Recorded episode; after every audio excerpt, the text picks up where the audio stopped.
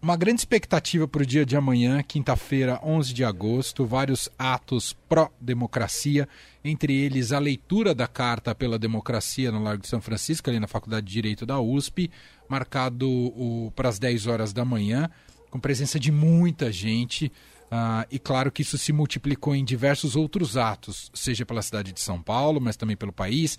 Tem também o ato da Fiesp. Enfim, Beatriz Bula, queria que você falasse sobre esse 11 de agosto. Pois é, Manuel, tudo começou há algumas semanas, né, quando a gente teve a primeira dessas cartas aí que surgiram em defesa da democracia, especialmente do processo eleitoral e defesa do resultado do processo eleitoral que for proclamado pela Justiça Eleitoral, portanto, uma resposta às acusações do presidente Jair Bolsonaro contra o TSE, né, e acusações sem provas de que haveria uma fraude é, no processo eleitoral brasileiro.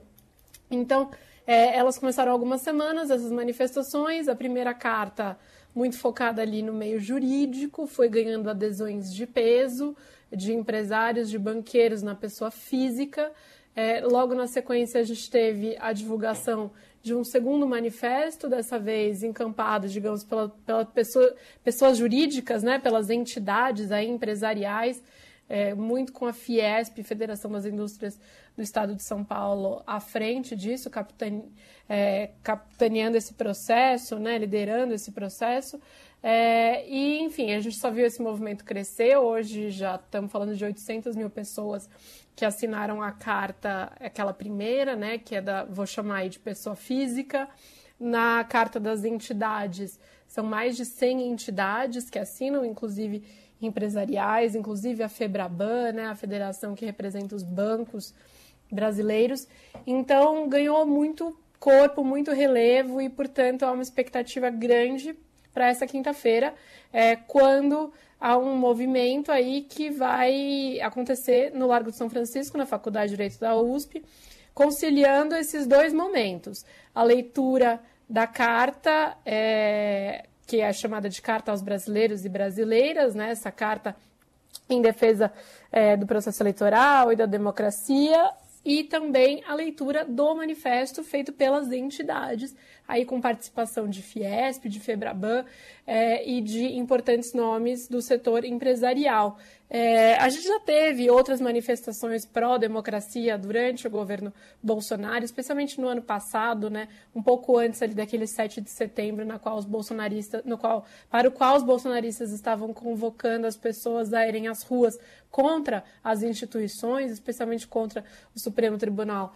Federal. É, já havia tido também a adesão de nomes do empresariado, mas agora tem um outro simbolismo. É, primeiro, que a gente está chegando perto das eleições. Então, é como se fosse um sinal de alerta muito claro da sociedade é, de que não vai tolerar né, qualquer tipo de tentativa de ruptura com a ordem democrática ou qualquer tipo de argumentação que coloque em xeque o resultado do processo eleitoral. Então, é um recado claro e duro para o Bolsonaro e de que ele pode estar isolado se ele optar por esse caminho. É, e, além disso, a gente teve a adesão aí de outras entidades de uma maneira mais expressiva do que no ano passado. A Fiesp é uma delas, né? recuou no ano passado de fazer parte desse movimento anteriormente ao 7 de setembro e agora está liderando essa mobilização entre o empresariado, banqueiros, enfim. Então, também um sinal de que agora há uma resposta mais é, firme e por mais entidades de peso é, na economia brasileira e, enfim, na sociedade também. Então, hoje a gente teve o lançamento de um vídeo com alguns artistas, alguns muitos, né? Fernanda Montenegro, Caetano Veloso, Chico Buarque, Anitta, Maria Bethânia, Marisa Monte, acho que são 42 artistas que gravaram um vídeo fazendo a leitura da carta aos brasileiros e brasileiras brasileiras e brasileiros, porque começa com as mulheres. Carta às brasileiras uhum. e aos brasileiros pela democracia.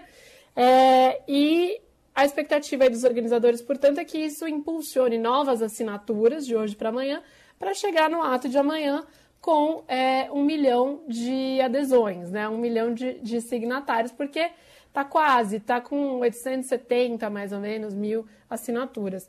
É uma carta que remonta, que relembra 1977, quando houve também a leitura de uma carta aos brasileiros no pátio da São Francisco, na época pelo professor Gofredo da Silva Teles Júnior, que denunciava o, a ditadura militar, né, o regime de exceção que o país vivia, e também pedia pelo estabelecimento de um Estado democrático.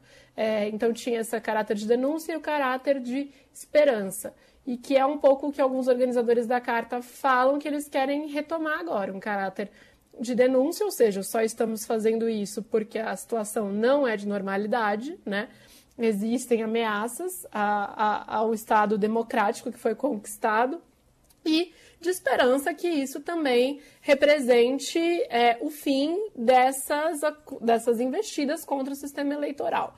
Apesar de também os organizadores da carta já estarem cansados de saber de que isso não muda muito uhum. o discurso do Bolsonaro, né? Pelo contrário, ele só criticou ele a tal da cartinha, como ele chama, de lá para cá. É, ele vestiu a carapuça, ainda que a carta não fale diretamente o nome dele, mas rapidamente ele entendeu o recado uh, e denunciou ali que estava incomodado. Agora, por outro lado, Bia, é claro que uma coisa não está atrelada à outra, outra, mas naturalmente isso vai gerar, não sei como é que você enxerga, o que, que você tem acompanhado sobre de análise sobre isso, mas isso deve fomentar um pouco a reação do 7 de setembro por parte dos bolsonaristas, esse movimento de amanhã do 11 de agosto, não? É possível, né, Manuel? E a gente está vendo isso nas redes sociais, né? É, todas as análises que a gente tem aí de, de redes sociais mostram que é, os apoiadores do, do presidente Bolsonaro têm dominado o debate sobre 7 de setembro. Tem um levantamento, inclusive, no Estadão é, hoje, falando que é, os apoiadores dominam esse tema no Twitter. É, nos grupos bolsonaristas também, no Telegram, isso está muito inflamado, né? De é, essas menções aí à manifestação no Dia da Independência, muito ligadas a esse ataque às instituições, justamente ao sistema eleitoral, ao Tribunal Superior Eleitoral e aos ministros que coordenam esse processo.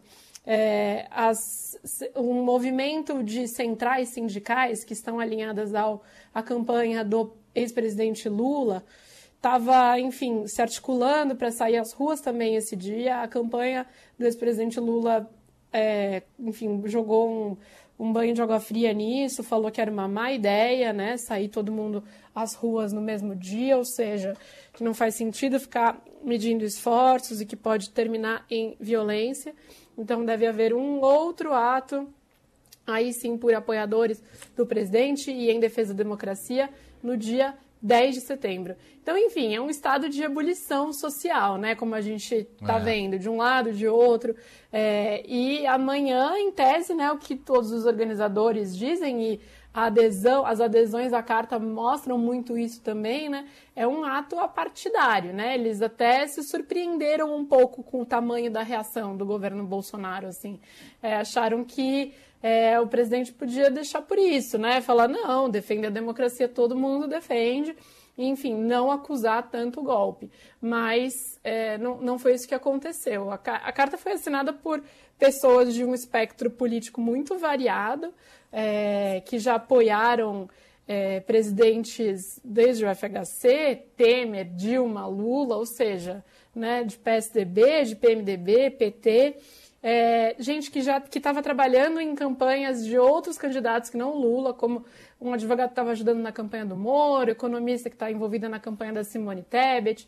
Então, assim, é, não é uma coisa pró-Lula, mas é inegável, no PT eles consideram assim, que esse movimento beneficia de uma certa forma, assim, é, a, a mobilização para um voto no Lula no primeiro turno, né? Porque traz dois elementos aí que são elementos que a, a campanha do Lula vem trabalhando na narrativa aí, que é de que é preciso ter um voto útil no primeiro turno porque há uma ameaça maior que seria o Bolsonaro. Essa é a narrativa da campanha do PT. Então, quando de fato há uma mobilização grande da sociedade vendo é, um cenário de ameaça à democracia, isso, claro, fortalece o argumento da campanha do Lula e que e, e o Lula é um político que é, absorve os movimentos e consegue rapidamente adaptar o seu discurso também, né? E incorporar o que ele acha que é importante no seu discurso. Ele é conhecido por ter essa habilidade política. Então, essa questão da democracia, que já aparecia nos discursos dele, voltou a aparecer com mais força.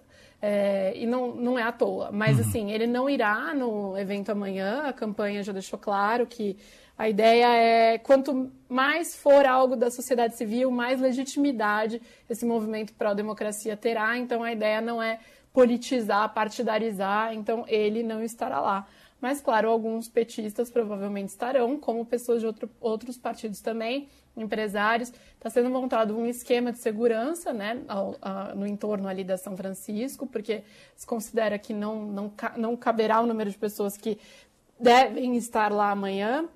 É, então, são colocados telões do lado de fora da faculdade, ali no Largo de São Francisco, para quem estiver por lá, porque a entrada ela vai ser é, vai precisar ser limitada em termos de quantidade de gente mesmo, e também aí lembrando que deve ter alguns notáveis por lá, né? Sim. Tanto notáveis do PIB, né? Notáveis da economia, como de outros setores. Inclusive, há uma expectativa de que tenha ministros do Supremo, alguns são professores da São Francisco, inclusive.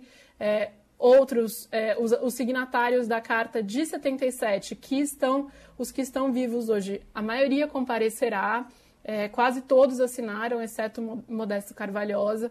É, alguns aí, a gente está falando de é, personalidades que estão com quase 100 anos, né? alguns já passaram dos 90. Então, há todo um cuidado ali de como é, esses eventos vão acontecer. São dois atos. Um primeiro no Salão Nobre, que é o das entidades empresariais e tal, que é mais solene, mais fechado.